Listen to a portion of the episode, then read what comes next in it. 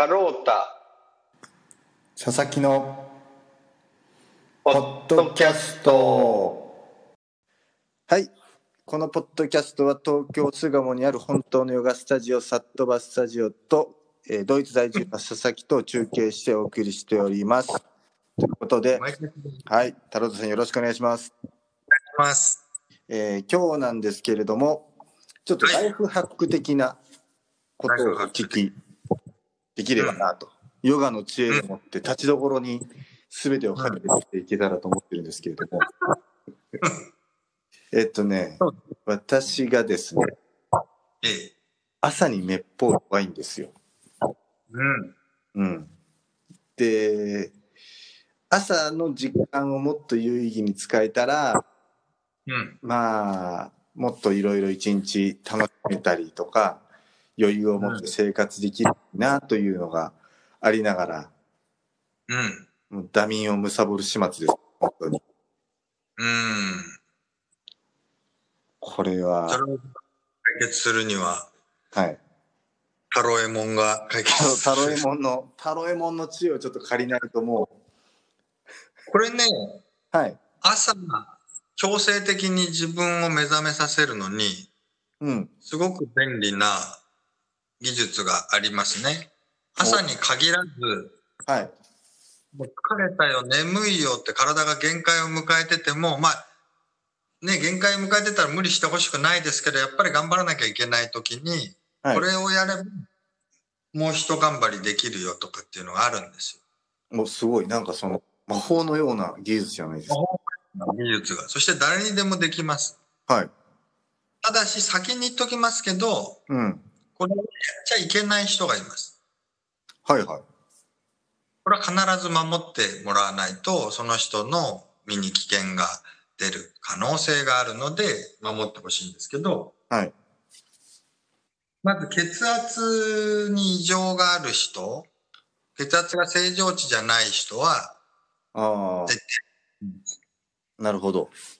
高血圧も低血圧も、うーん、ダメです。まあ、低血圧なら、私のアドバイスを受けられる人なら大丈夫ですけど、高血圧は基本的にもう絶対ダメです。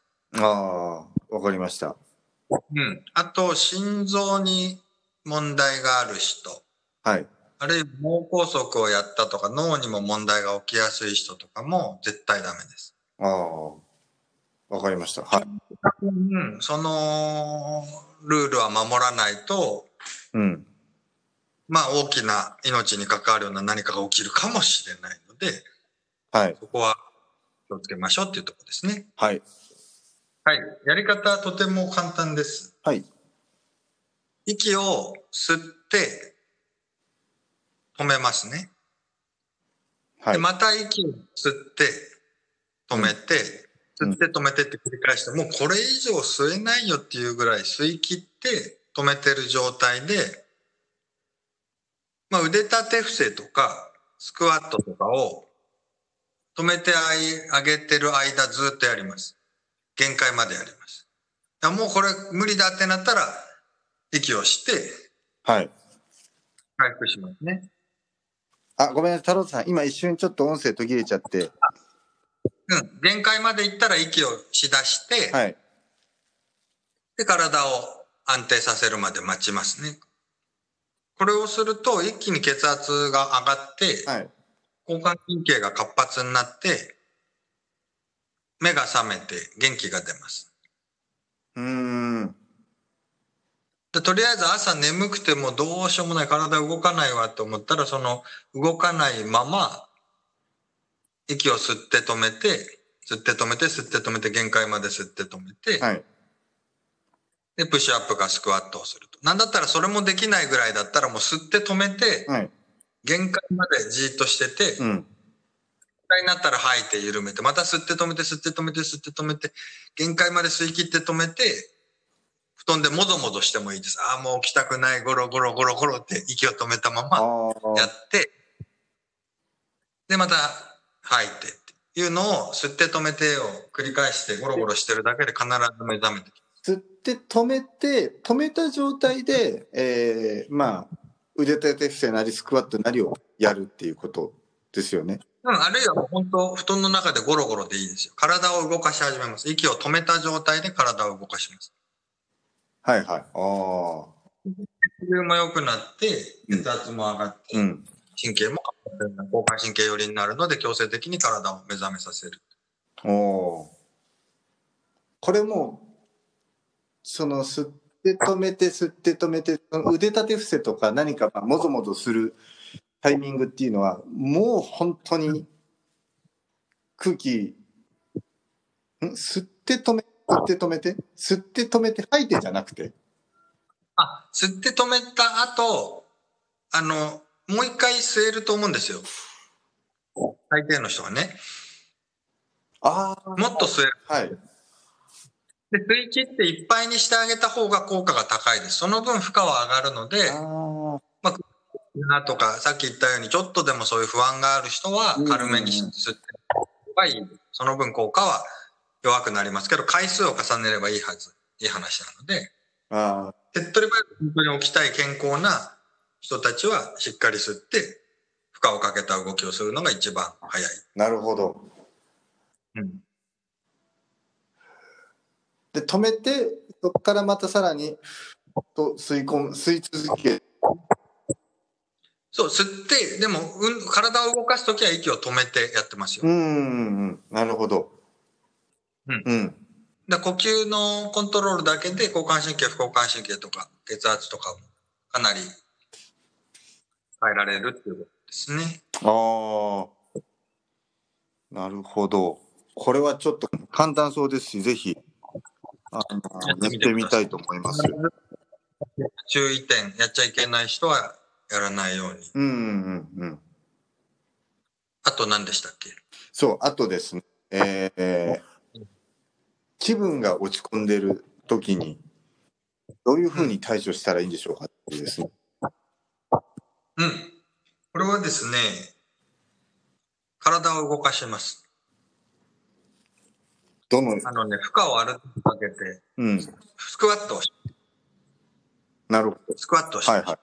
うんスクワットだけで下半身がちょっとムチムチして嫌だったら壁プッシュアップとかでもいいって。うんうんうん。ある程度負荷をかけて筋肉を動かしますね。筋肉使ってるなっていう状態を作ります。ああ、はい。要はですね、その体を動かすエネルギー、カロリーと心であれやこれや考え事をするエネルギー、カロリーって同じもんなので。うん。考え事をする間を与えなきゃいいんですよ。ああ、面白いですね、それは。ああ。ヨガのすごく基本的な、そして重要な考え方というか、あのメソッドなんですけど、うん。心ってのは放置しとくと、はい、まあ、バカなことしかしないんですよね。うん。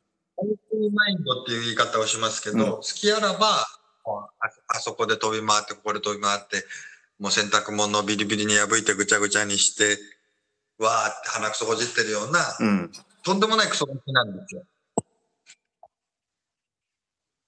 だから、その、なんか気分が落ちてるなとか嫌な自分になってるなって思った時に、その嫌な自分になっていく心の動きを、とりあえず置いといて、体を動かすと。うん。なるほど。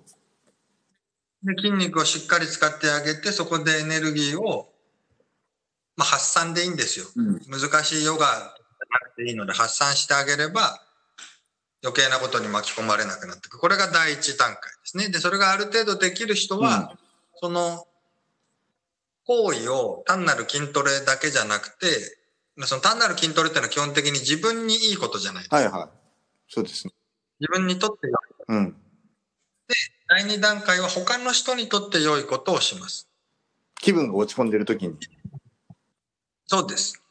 おんでる時こそ、落ち込むもうずっと手前の段階からどんどん人の役に立つことをして心を喜ばせますね。それがより高度のやり方、第2段階です。うん。なかなかその、あ、じゃあね、それが極端すぎるなら、自分の筋トレって自分の肉体じゃないですか。自分の肉体を元気にするというか、ポジティブにする行為じゃないですか。じゃあ、そのもう一個間を挟んで部屋の掃除をする。ああ、なるほど。はい。もうめちゃくちゃ部屋をきれいにする。あ一段階この環境に対して自分から皮膚の外側に出た環境を良いことをするでしあ。ょ。うん。それができなったら誰か家族でも好きな人でもペットでもいいので自分の外側にいるこいつ最高に可愛い好きなアイドルでいいです。また出たの。そこに課金するっていう。アイドルに課金すれば救われるみたいなシステムね。なんかこの応援メッセージを送るとかあるんじゃないですか？サイリウムを振るとか。あ、なるほど。そうやって自分の心ってめちゃくちゃ皮膚の内側でしょ？うんうんうん。肉体じゃない内側のどっかにあって、うん勝手にもうなんか騒いでて全然そこにアプローチできないんですよ手が届かないんですよ、うんうんうん。だけど手の届く肉体筋肉を動かすことで少し間接的にその心のわだかまりをバーッと取っていけるようになるうん。でその肉体をどうして動かせるようになったんなら肉体がその場にある場をきれいにしてあげることでさらにより繊細な心のこれも取れていくと暗いものも取れていくなるほど。でさ他の人とかに関わっていくとなおその力が強くより深い部分までごっそりネガティブなものを取り去れるようになるので、うん段階的にそういうふうに自分を作っていくただし段階的に言ってもいつでもその最高に人に奉仕できるような人っていうのはまあいないですからうん。その時の自分に必要なことをすればいいんですうん。必要なこと。よ。でも人のやってるけど、はいなんかそれですら心が暗くなっちゃうと思うならめちゃくちゃ筋肉を使ってください。筋肉は嘘つかない。すごい、なんか。聞いたことのある、めちゃくちゃ聞いたことのあるフレーズが飛び出してきまし筋肉を痛めつけないように優しくしながらしっかり筋肉。うん。あげれば、はい心がこうぐちゃぐちゃしてるものはなくなりますな。じゃあ無駄な時間、ね、そこはなくした方がいいですね。なるほど。太郎田さん、すいません。うんあのはい部屋の片付けをと言われたんですけれども、あの、はい片付けが苦手。もこれをどういうふうにすれば、その、片付け好きになれるのかっていうのが、もう、いや、あの、片付けが苦手なん。ですか掃除が苦手なん。ですかごちゃごちゃしててもそん。なに汚れてない場合もあると思うん。ですけど。あの片付けの方ですね。はあ、ははあ、整理整整理頓整頓の方です。うん。それが得意になりたいい。得意になりたいですね。結構そのまあなんだろうもう答えとしては自分でも分かってるのかもしれないですけどあ場所を決めてそこの場所に戻すっていうだけだと思うんですよ、うーん。整理整頓って。う。うんんでもやっぱこう今パッと見たらあのーパジャマが脱ぎ捨てられてるというねこのえ、それは嫌なんですか？佐々木さん的に。多分ね、そんなにね、気にしてないんだと思いますよ。個人的には。個人的には気じ気にしてないんですけど、多分、そんなに不便を感じないんでしょうけど、というか、うんその、片付けできる人って、なんかかっこいいじゃないですかっていう。そういう話、イケメンに近づくための話。でなんて言うんですかね。そのちゃんとしてる人はちゃんと片付けできてるなっていうのがなんか僕の中であって。でちゃんと片付けできてない俺はダメだなっていうふうに思っちゃうんですよ。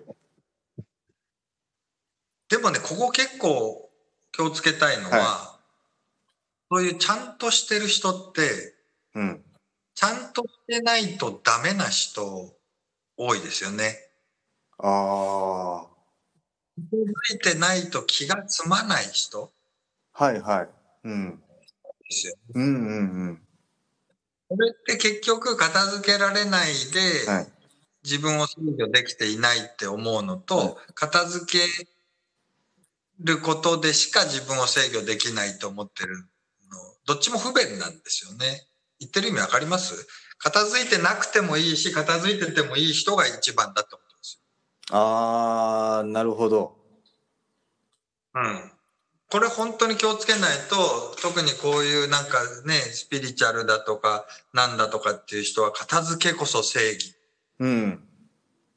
神殿が汚れてるなんてありえないでしょう。それはね、そう、結構その、そういうふうに、最近の風潮でちょっとありません？その、綺麗好きというか、清潔最高みたいな。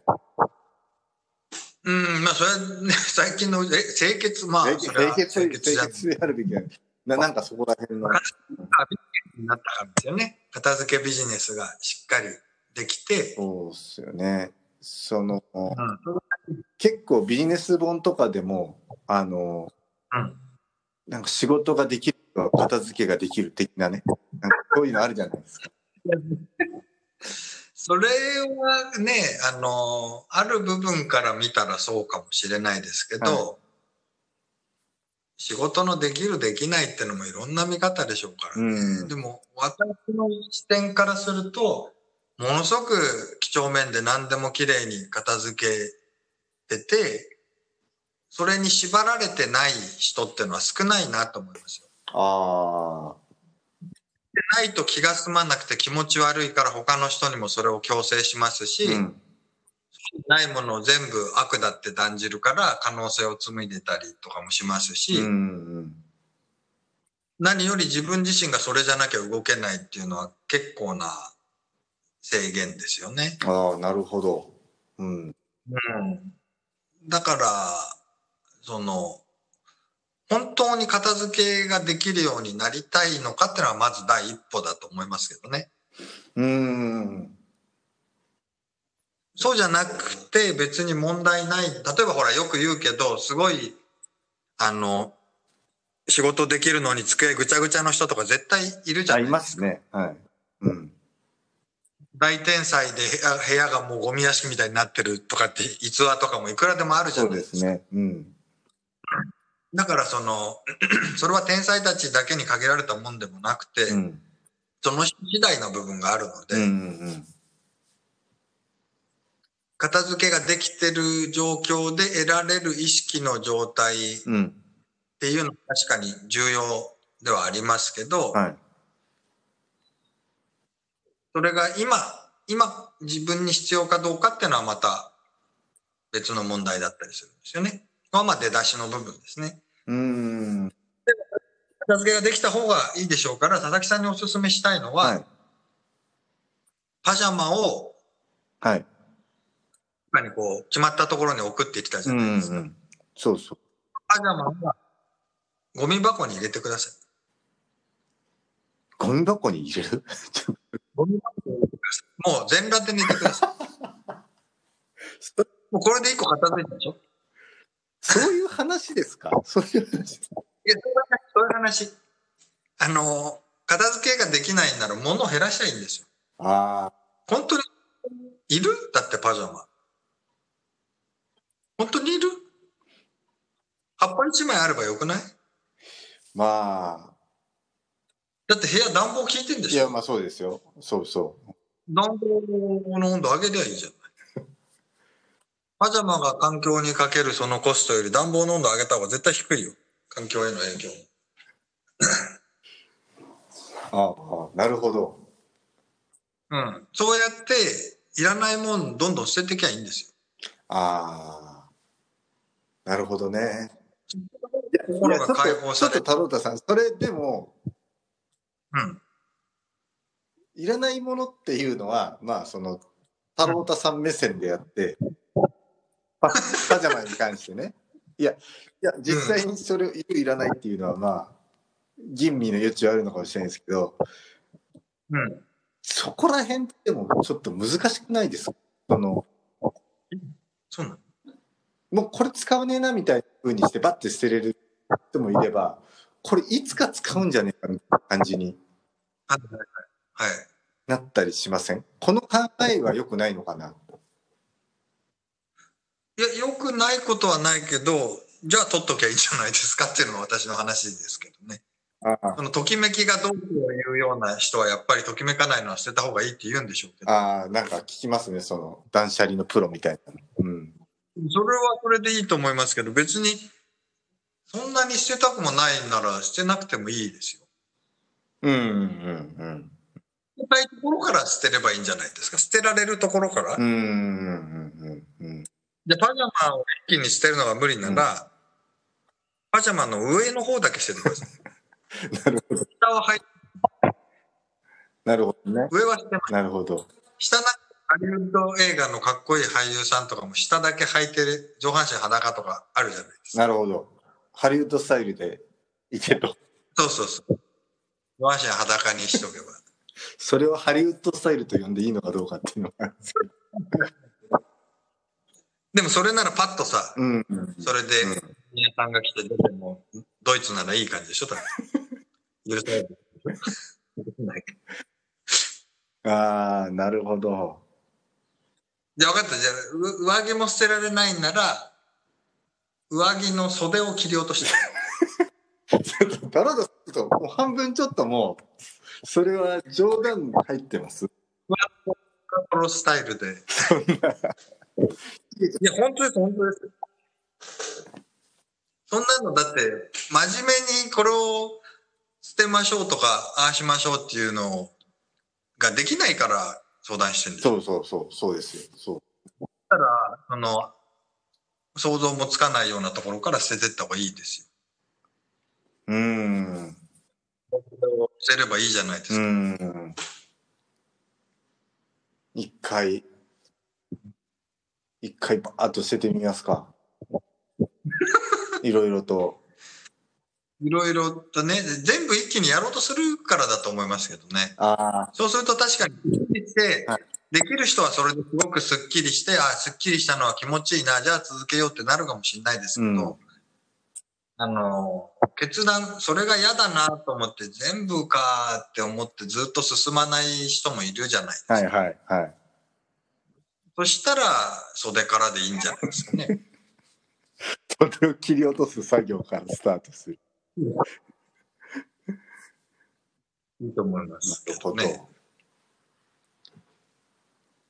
まあ、できることから、だいや、できることからでいいですよ。その、うん、いや、私はどっちでもいいんですよ。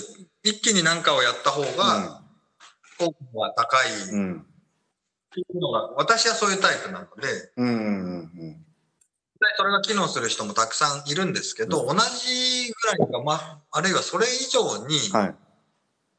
極端なことができない人の方が多いですよね。うん。結構、だからその掃除とかね、断捨離とかっていうのも意識高い系みたいに揶揄されるわけじゃないですか。うん、うん、そんなつもりなくても、うん、うん。と思われちゃうし、逆に意識高いくなりたいから一生懸命やってみようってやって続かないみたいな人も山ほどいるはずですよ。まあそうですね。続かないから、うんいろんなその断捨離法とか掃除の方法とかのメソッドが次から次にその人たちは試すから、うんそのビジネスができてるわけじゃない。うん、うん、うん、でどんなそれでなら最初の一個でいいですもんね。他の人出てくる必要ないですうん、もんね。うん、うん、うん。ビジネスがそうやって動いてるってことは、それだけやりたいけどできない人がいるっていうことです。ダイエットとか。あもあ、うん、だそういう人たちはできるとこからやらないと、うん、無駄にお金をそこにかけてるだけで変うん、わらないし、それでも変わらないって気づいたんなら、うん、その、捨てたいとか整理したいとか、あるいは整理できないっていうのが単純なその場の現象じゃなくて、これまで自分が生きてきたあらゆるものが全部関わってるカルマというかトラウマというか、こういう現象なんですなって。じゃあそこにアプローチしていく、ざっとばスタジオのヨガみたいなものがあれば解決しますよねっていう話です。うん、うん。長期的に見たらそういうことなんですね。その、そうですよね。ダイエットとかまさしくうん。そうですよ。掃除、身の回りのことも、仕事がうまくいかないとか恋愛がうまくいかないとかも全部カルマですからね。過去のその自分がうん。ついてきたスリ大怪我やらいろんなものがうん自分に今必要なものを引き寄せてるので、うん。それがで汚れであれ、部屋が乱雑であるとか、うん。脂肪がついたとか、うんそれ全部そういうもんですよ。うん。傷が浅ければ、なんとかその外的な処置で、うん。うまいこと自分の望み通りになりますけど、傷が深かったりすると、やっぱり片付けたくないですし、うん。その一口をやめたくないので、ああ。ながら太ってっちゃうし、嫌だとは思いながら部屋汚れちゃうもんですよ。うん。でそのメカニズムを分かってるのが私たちなので、はい。そういうお手伝いをさせてもらえればなって話ですよ。なるほど。うん。なんか、しんみりしちゃいよましたしけど、。人の違いにみんながついてこれるのか。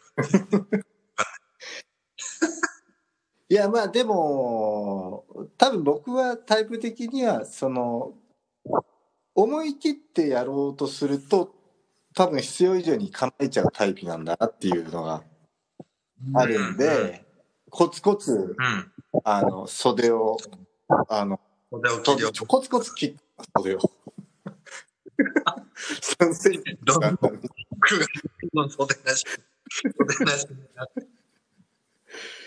怖くない、はいみんな、言ってるしかないよ。そんなに、そんなに袖なし切れないな。でもそそっかと思って聞いてたのがやっぱりその、うん、いきなり完成形みたいに飛びついちゃうっていうのはちょっとう難しくしてるかもしれない僕の場合は。うん、そうですね。うんそうなんじゃないですか。うんうん、なるほど。そこをだから、世の中的には2つ、2種類のメソッドがあって、うん。まあ、ゆっくり行こうぜって、その、むしろその、そのままでいいんだよ、あなたはっていうのと、いや、一気に本質から行こうぜ。うんうん。ここから変えていきましょう。壺を買いましょうと。はい。神はここにいますと。うん。まあ、極端うん。なもの、両極端になっちゃうんですけど、それはやっぱりね、いろんな不都合が生じるので、私は両極端にならずに、両方必要な分を、必要な配分で、うんみんながやっていけばいいと。でそれを提案できるようにはなってるので、はい話を今30分ぐらいしてきたところですよね。そうですね。うん、そので基本的に、だから単純なこれをすればこうですよっていうのをあんまり出さないってことですよね、割あまあ、出す、出すんだけど、うんなんていうか、必要に応じて本人が選ぶっていうのを重視してますよね、今の話からして。なるほど。うん。すそのさじ加減をいつも考えてますけどね。さっき言ったその朝起きられないっていうところに関してはう、ん直結して、その仕事とかにも直結する部分でもあるでしょうから、シンプルなメソッドを提案しましたけど、はいその後の整理整頓っていうところに関してはもうちょっと自分を観察したり見つめ直した方がうん佐々木さんいいだろうなと思うからこういう提案になったと。うん思うからというか私の観察がそういう答えを出してるからそういうアドバイスというか提案になってるってことですよね。考えてるわけじゃないので。なるほど。まさにこの今までの話が全部つながるオチだったんじゃないですか？なんかこう 自画自賛を半分ちょっと自画自賛を。あ、そうか。え、つ伝わってる？内容的に。言ってることは伝わったのかいやはい。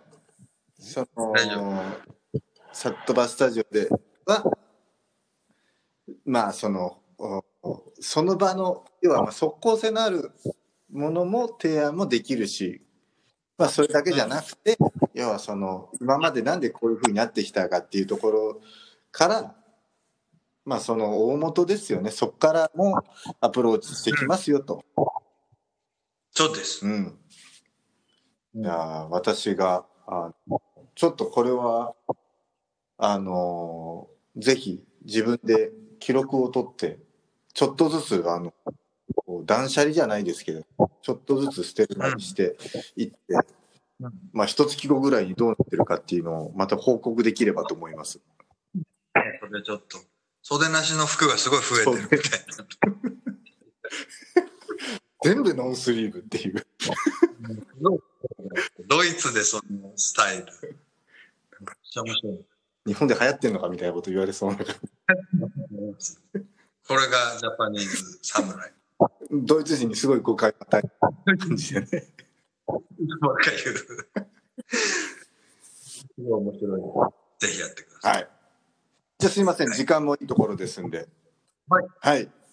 ありがとうございま今日どした。うもありがとうございいます。またよろしくお願いします。まあ失礼します。はい、失礼します。